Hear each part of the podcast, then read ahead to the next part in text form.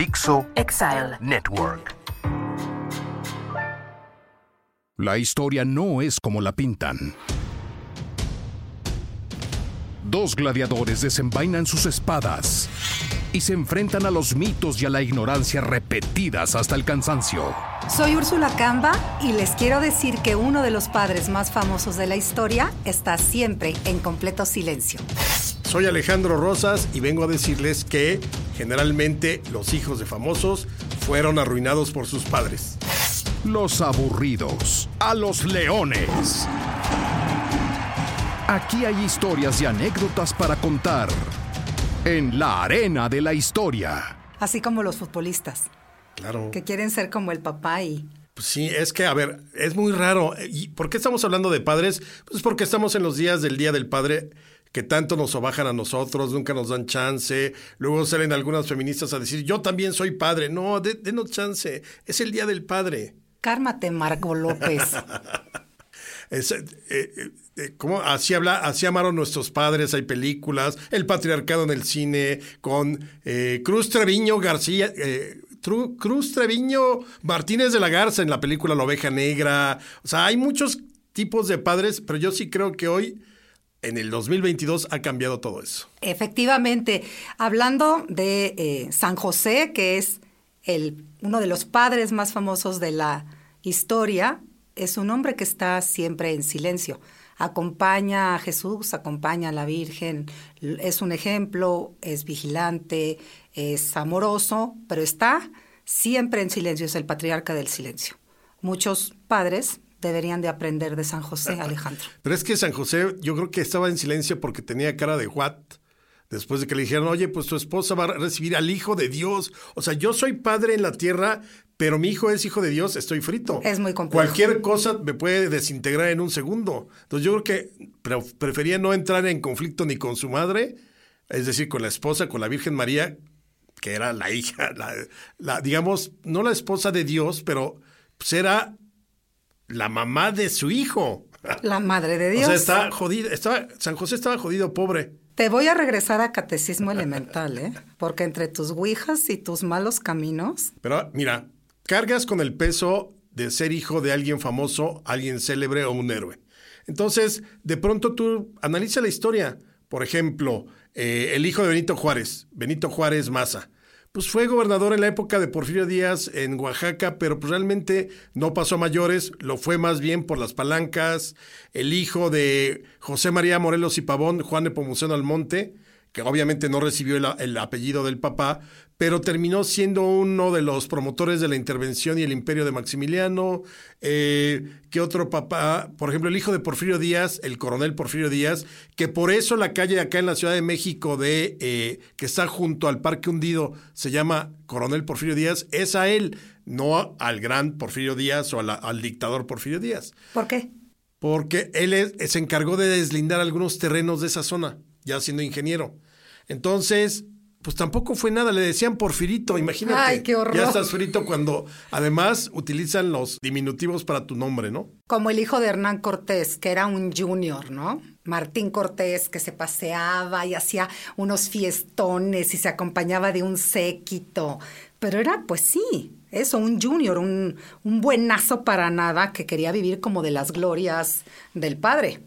Y que termina, pues, como envuelto en una pretendida conspiración, que no se sabe bien a bien si sí la organiza, si sí la sanciona, si sí quiere, si no quiere, y lo acaban embarcando a España y no puede volver nunca a pisar Nueva España. Y sí, vive a la sombra, efectivamente, de, de Hernán Cortés. Oye, pero ¿qué tienes en la cabeza como para que además tengas otro hijo y le pongas también Martín?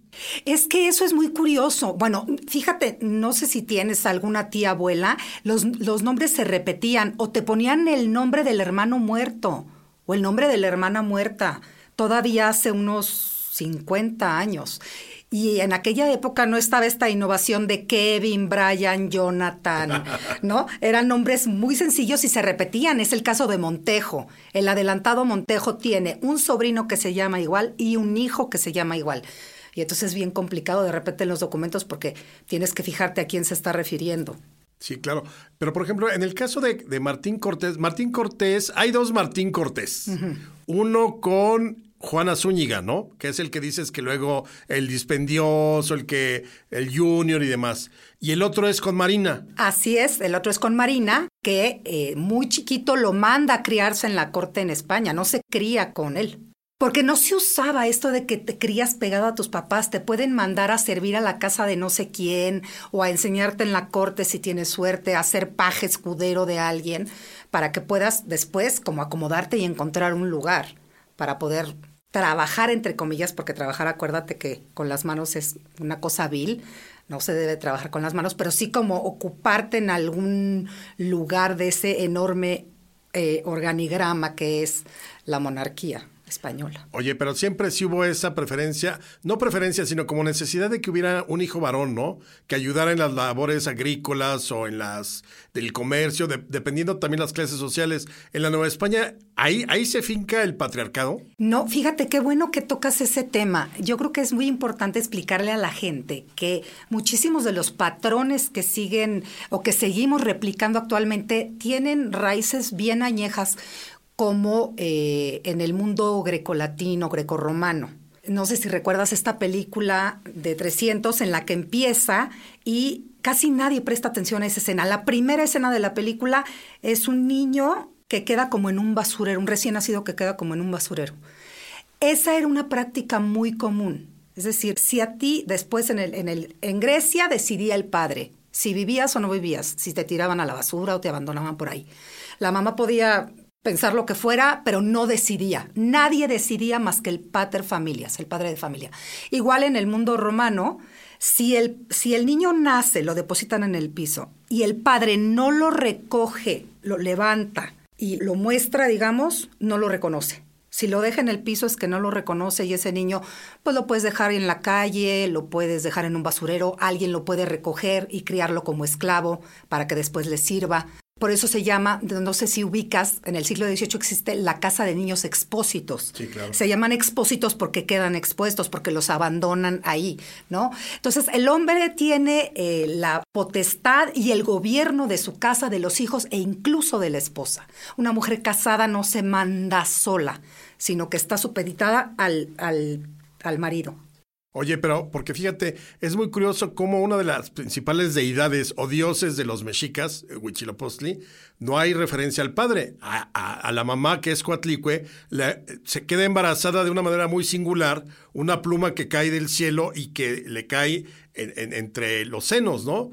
Yo me imagino 17 mil escenas eróticas distintas a que sea una pluma, pero bueno, el hecho es que de ahí eh, resulta embarazada de... Eres un ordinario. resulta embarazada de, esa pluma o de a saber quién, y de ahí nace Quetzal, perdón, eh, Huitzilopochtli, para matar a sus hermanos que pretendían matar a la mamá apoyados por la Coyolxauhqui, pero esa es otra historia. Así es, digamos, muchos de los modelos que replicamos pues pertenecen a la tradición grecolatina que después, digamos, permanece en la Edad Media con modificaciones y llega acá a Nueva España en donde efectivamente el padre es el que manda, pero fíjate, esto es bien interesante, la gente cree que, por ejemplo, los papás te pueden obligar a casarte, y el concilio de Trento, que es un concilio para los que no lo sepan, donde la iglesia se pone de acuerdo en cómo le va a contestar al protestantismo sobre todas las, digamos, críticas que hace, el concilio de Trento dice los cónyuges tienen que libremente escogerse no, no puede intervenir.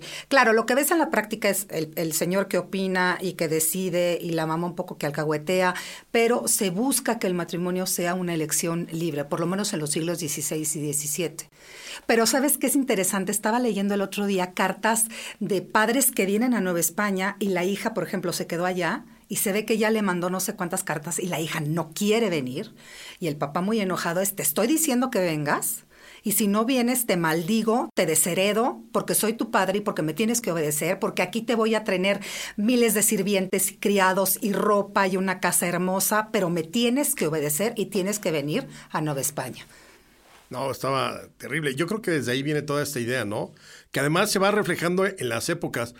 Dicen que Porfirio Díaz fue muy duro con, con Porfirio. Lo mete a estudiar al colegio militar Y, y, Porfirio, hijo, o Porfirito, nunca brilló, o sea, realmente se convirtió en un ningunito. Por eso te decía que de pronto pesaba demasiado esta, esta, eh, la idea de, pues, ¿quién es tu papá? Pero eso en el caso de los hombres. Eso es interesante. En el caso de las mujeres no pesa en el mismo sentido como de tienes que superar ese modelo o igualar ese modelo, porque el rol que tiene la mujer es como muy claro en esa época. Es, ella es la depositaria de la honra de la familia y por eso es muy importante cuidar la virginidad, por ejemplo, porque sobre ella está depositado el honor de los hermanos, del papá, ¿no? De, de la familia en general. Oye, qué bueno que dices eso, porque hay casos muy interesantes. Fíjate que por ahí yo me encontré uno de em, Juan de Dios Pesa, este famoso poeta romántico de la segunda mitad del siglo XIX, eh, que le escribía mucho, muchos romances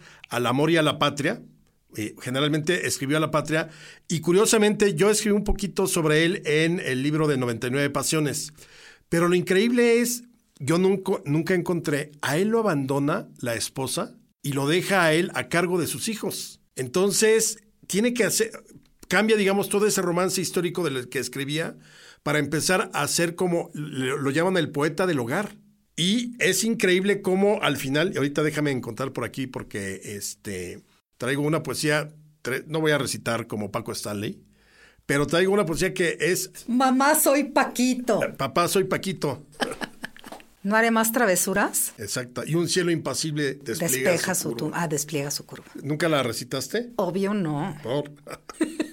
Nunca, no sé, ¿Tú qué hacías, ¿tú qué hacías de festivales de Día del Padre o no hacían? Pues no sé, el típico dibujito de las cosas que le gustaban a mi papá, pero no me acuerdo, fíjate, de haber declamado. Yo creo que en la primaria en la que yo estudié eso no se usaba. No, eso también, no había festivales de Día del Padre. Bueno, es que ahora hay festivales de todo. Antes era la primavera y el triciclo arreglado, o las salitas de Catarina y el Día de las Madres. Ahora es el equinoccio, el solsticio, el Día del Padre, el del abuelito, el de la comadre, el de la secretaria, el del niño, el de... ¿Ya encontraste tu poesía? Ya encontré, fíjate. Juan de Dios Pesa, obviamente, es abandonado y a mí me resulta casi increíble e inverosímil porque estamos hablando 1890, 1885, o sea, es pleno porfiriato que una mujer dejara al marido con los hijos está cañón, ¿no? Entonces él se dedica a cuidar a sus hijos y él entrega a su hija cuando se casa y le escribe su poema Novia, Esposa, Madre, dedicada, dedicado a su hija Concepción. Y dice así, Vestida de blanco te conduje al templo y te di al esposo que eligió tu pecho. Margarita a un lado y yo al otro extremo, éramos padrinos de aquel sacramento. Asida del brazo de tu compañero, ya unidas sus almas en un solo anhelo. En la tarde el viaje y tu ausencia luego. Y por más de un año viviste muy lejos. En tan largos meses yo sufrí en silencio, porque para un padre la ausencia es infierno y noche por noche te miré en mis sueños, vestida de blanco, cual te vi en el templo. Qué largas mis horas, los meses que lentos, para ti de dicha, para mí de duelo. Al fin regresaste, te miré de nuevo, y a poco en mis brazos arrullé a mi nieto. Endulzó mis horas con mimos y besos, y encontré en su rostro y en su ser entero a la misma niña, niña, que en hispano suelo fue mi primer culto y mi amor primero. Imagínate, le escribes el papá, yo así. Ay, lloraste.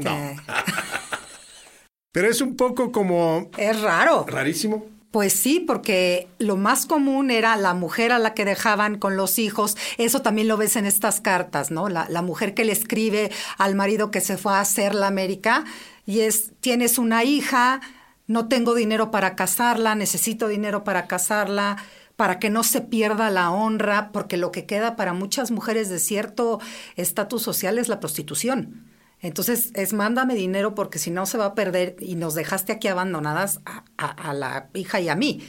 Y ves esa queja bastante frecuente de hombres que además se vuelven a casar acá. Claro. ¿No? Ya tienen una segunda o hasta una tercera mujer, viven por ahí en un pueblo de indios, se disfrazan de indios o pues, si son muy morenos pasan por mulatos y así van como escabullendo sus obligaciones de pensión alimenticia. No, bueno, como ahora. Exacto, como ahora.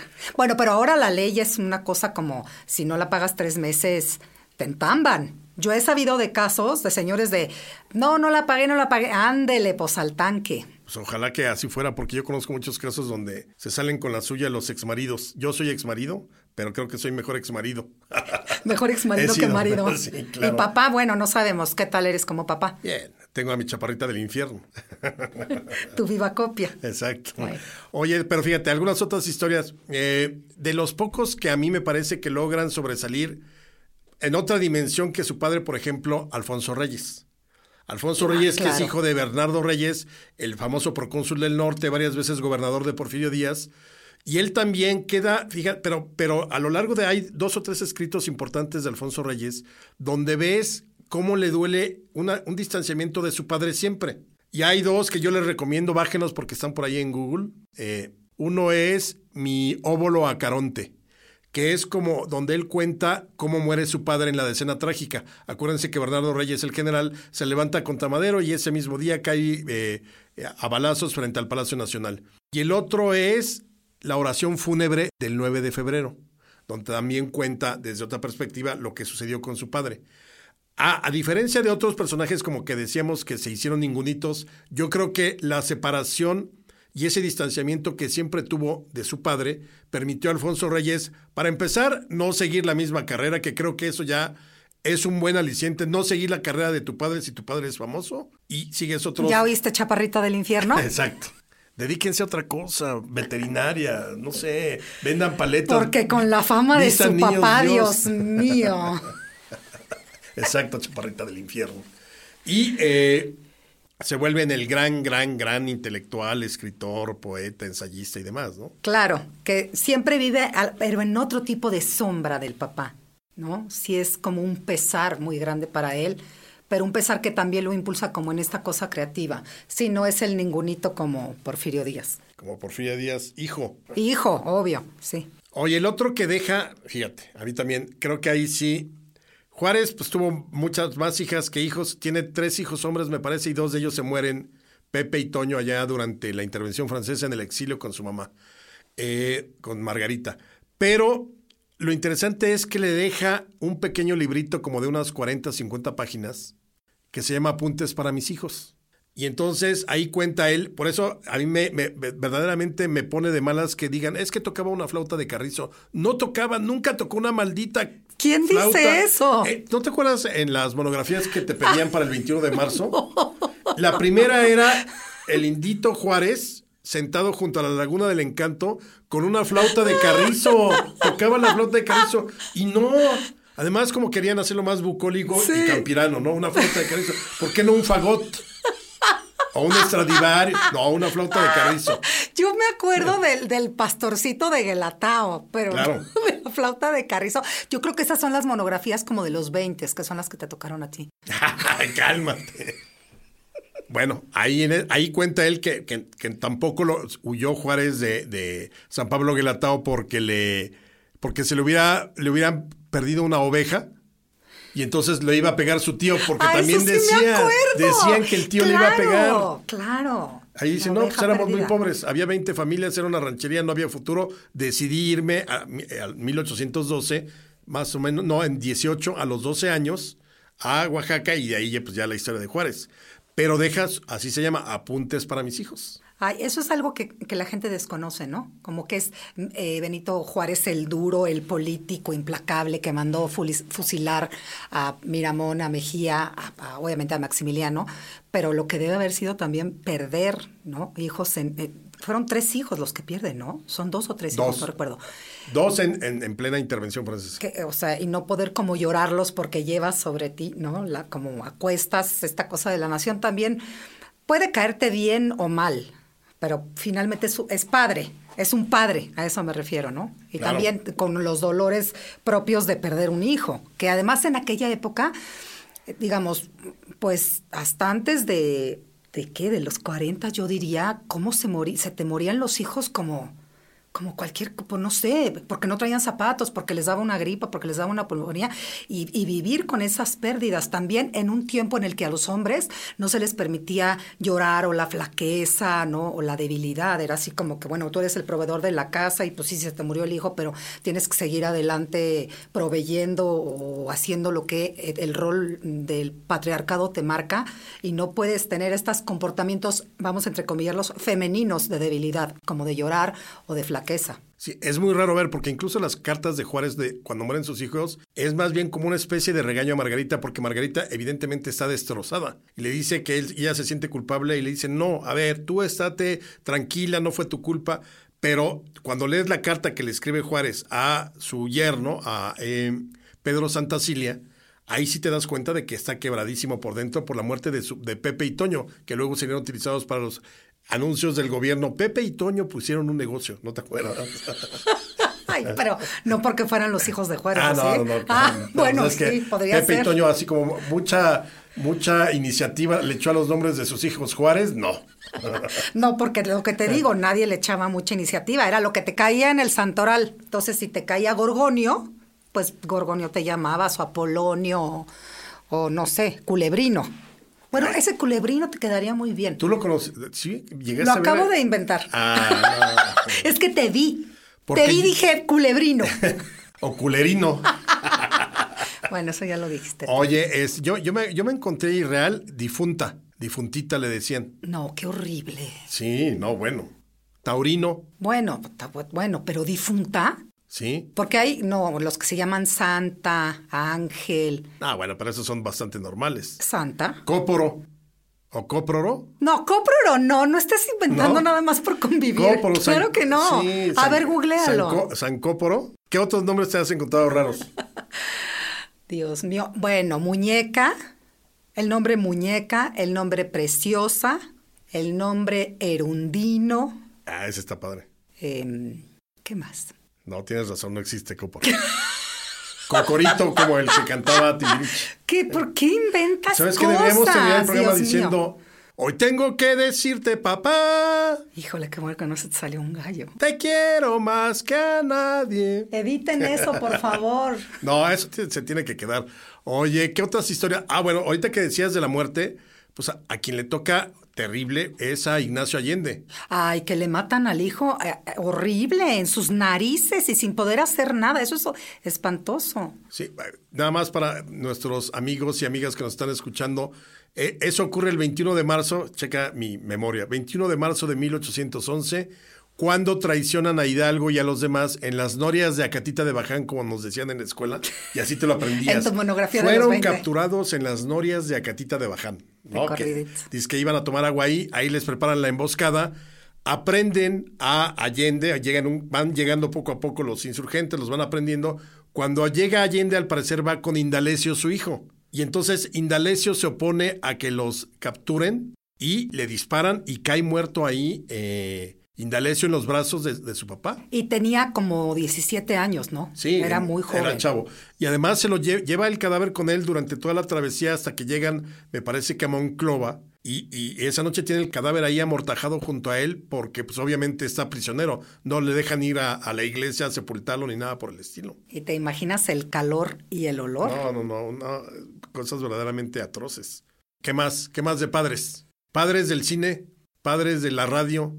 Te digo, para mí uno memorable, y si no han visto esa película, tú me dijiste que no la has visto, tienes que verla. A la oveja negra. La oveja negra y no desearás la mujer de tu hijo. Donde Fernando Soler hace un papelazo del, del papá que. puta, o sea, ves esa película y quieres matarlo y, y quieres matar más a Pedro Infante porque se deja cachetear. Si fuma, lo abofetea porque fuma, pero luego le dice, no, hijo, ahora yo te doy permiso para que fume mi hijo. Y entonces fuma, pues ya no, paz, cachetada, que le pida perdón de rodillas. No, no, no, no. Es la apología del antipadre. Ay, no, no quiero ver eso. Y además le baja a la novia. Fernando Solera, Pedro Infante. Ah, Pedro Infante. No, no me gustan las películas de Pedro Infante de drama. O sea, la del Torito, se me murió mi Ah, Torito. bueno, ese es otro gran- Ese es el gran, el gran papá del cine mexicano. ¡Torito! Exactamente. No, es muy que triste. escena, eh, que parece que se está riendo, pero está llorando. Sí, es horrible. El tori, el bultito ahí quemado. Sí, claro. No, muy feo. El padre de la novia. Ay, claro. ¿Con Steve Martin? Con Steve Martin, sí, claro. Es que no hay tantas, tantas películas de padres, ¿no? Bueno, sí, esta de Robert De Niro, Meet the Fuckers. Híjole, sí. Que le hace la vida imposible a Ben Stiller. Yo odié a Robert De Niro en esa película, casi tanto como en el irlandés, que tanto te gusta. Lo- los, los y que papás. tantos Oscars ganó. Los papás, exacto. los papás celosos, ¿no? Qué horrible. También eso de ser. Bueno, Ah, eso que dices, fíjate, es, es bien, es bien interesante. Cómo los papás tienen designado, por ejemplo, bueno, si mi hijo tal, a lo mejor hereda porque es el primogénito, ¿no? Y hereda el mayorazgo, hereda todo. Eh, pero entonces hay un, la chiquita, que se va a quedar a cuidarme de viejo. Y todavía en el siglo XX ves papás que son, no, la chiquita no se va a casar, porque se va a quedar a cuidarme de viejo, porque desde ahorita me encanta estar con ella y ella le encanta estar conmigo y entonces me va a cuidar en mi vejez y no es lo que ella quiera, sino lo que el papá dice. Bueno, pues te tengo una historia familiar. Mi abuelastra le llamo así porque no era mi abuela original. Por otras razones ya luego les contaré. Pero esa familia de mi, de mi abuela, eh, mi abuelastra, eh, había tenido como cuatro mujeres monjas y tres sacerdotes y solo quedaron dos que no se metieron a la vida religiosa, mi abuela y su hermana. Pues decidieron casarse juntas porque sabían que si una se casaba primero que la otra, iba a tener que quedarse la que no se casara en ese momento con el papá. Entonces se casaron con sus respectivos novios el mismo día y así pudieron evitar, en todo caso se hacían cargo las dos visitándolo, pero las dos se salieron del, del seno paterno. Sí, claro, porque si no ya es atrapada para siempre. Imagínate. No, no, no, está... Pues la de como agua para chocolate también, ¿no? Se queda como a cuidar a la mamá de, de chiquita. Pero era más, más factible lo del padre, ¿no? O sea, Es que el padre decidía, pues. La madre era como la que ni siquiera gobernaba la casa, era como la que estaba vigilando a los hijos y tal, pero pues el que castigaba y el que de repente decía, denle unos buenos, eh, péguenle o denle latigazos o lo que sea necesario en la escuela o en la casa era el papá. Porque acuérdate que el pater familias, la familia no es nada más la esposa y los hijos, es todo extendido, los criados, los esclavos, los sirvientes, desde la época romana. Sí, claro.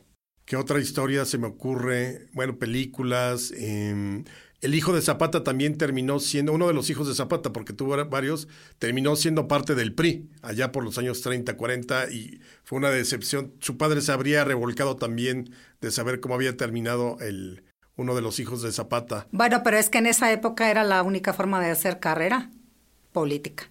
Claro. Pero fíjate, de todos estos caudillos, casi nadie destacó después que dijeras, eh, pues quizá de, Cuauhtem- de, de Lázaro Cárdenas Cuauhtémoc, ¿no? Su hijo. Pero en general, eh, así con, e- con esa, digamos, magnificencia, si se puede llamar, de su- el protagonismo en la historia, pues no. Ya casi nos tenemos que ir. ¿Qué le decimos a los padres? ¿Qué le dices a los padres? Felicidades, paguen la pensión, no les peguen a sus hijos, Felicita los a tu van a papá, traumar. es súper tipo, Ay, es más felicidades. divertido que tú. A mi papi, sí, la verdad es que sí. felicidades, papito. No, pues a todos los que son padres, los que han sido padres, los que han sido padres después de los 50 años, a los cuales compadezco, por cierto, este, pues muchas felicidades en estos días. Ya, ya andamos celebrando el Día del Padre o ya lo celebramos. Celébralo cuando quieran, pero pues que vivan los padres por mucho tiempo. Y San José, el patriarca del silencio. Nos quedan unos segundos. ¿Qué libro tuyo recomiendas? Ahorita tenemos uno que vamos a lanzar juntos, que vamos a presentar. Eh, Ecos de Nueva España, en los siglos perdidos en la historia de México. Lo vamos a presentar en Gandhi el 28 de junio. El divo de San Fernando, mejor conocido como Alejandro Rosas. La fabulosa Raquel Urroz Ah, y su servilleta. eh, a las 7 de la noche, por favor, vayan, nos tomamos fotos, se los firmamos y hasta Alejandro se va a tomar fotos con ustedes. Y Raquel igual. No falten ese 28 de junio. Yo por lo pronto estoy promoviendo Nunca te rindas, la trepidante historia de Checo Pérez, ahorita que estamos con la Fórmula 1 también a tope. Aquí seguiremos hablando de libros. Esto fue La Arena de la Historia. Hasta la próxima. Se cierra un episodio, pero la historia continúa con Úrsula Camba y Alejandro Rosas en la arena de la historia.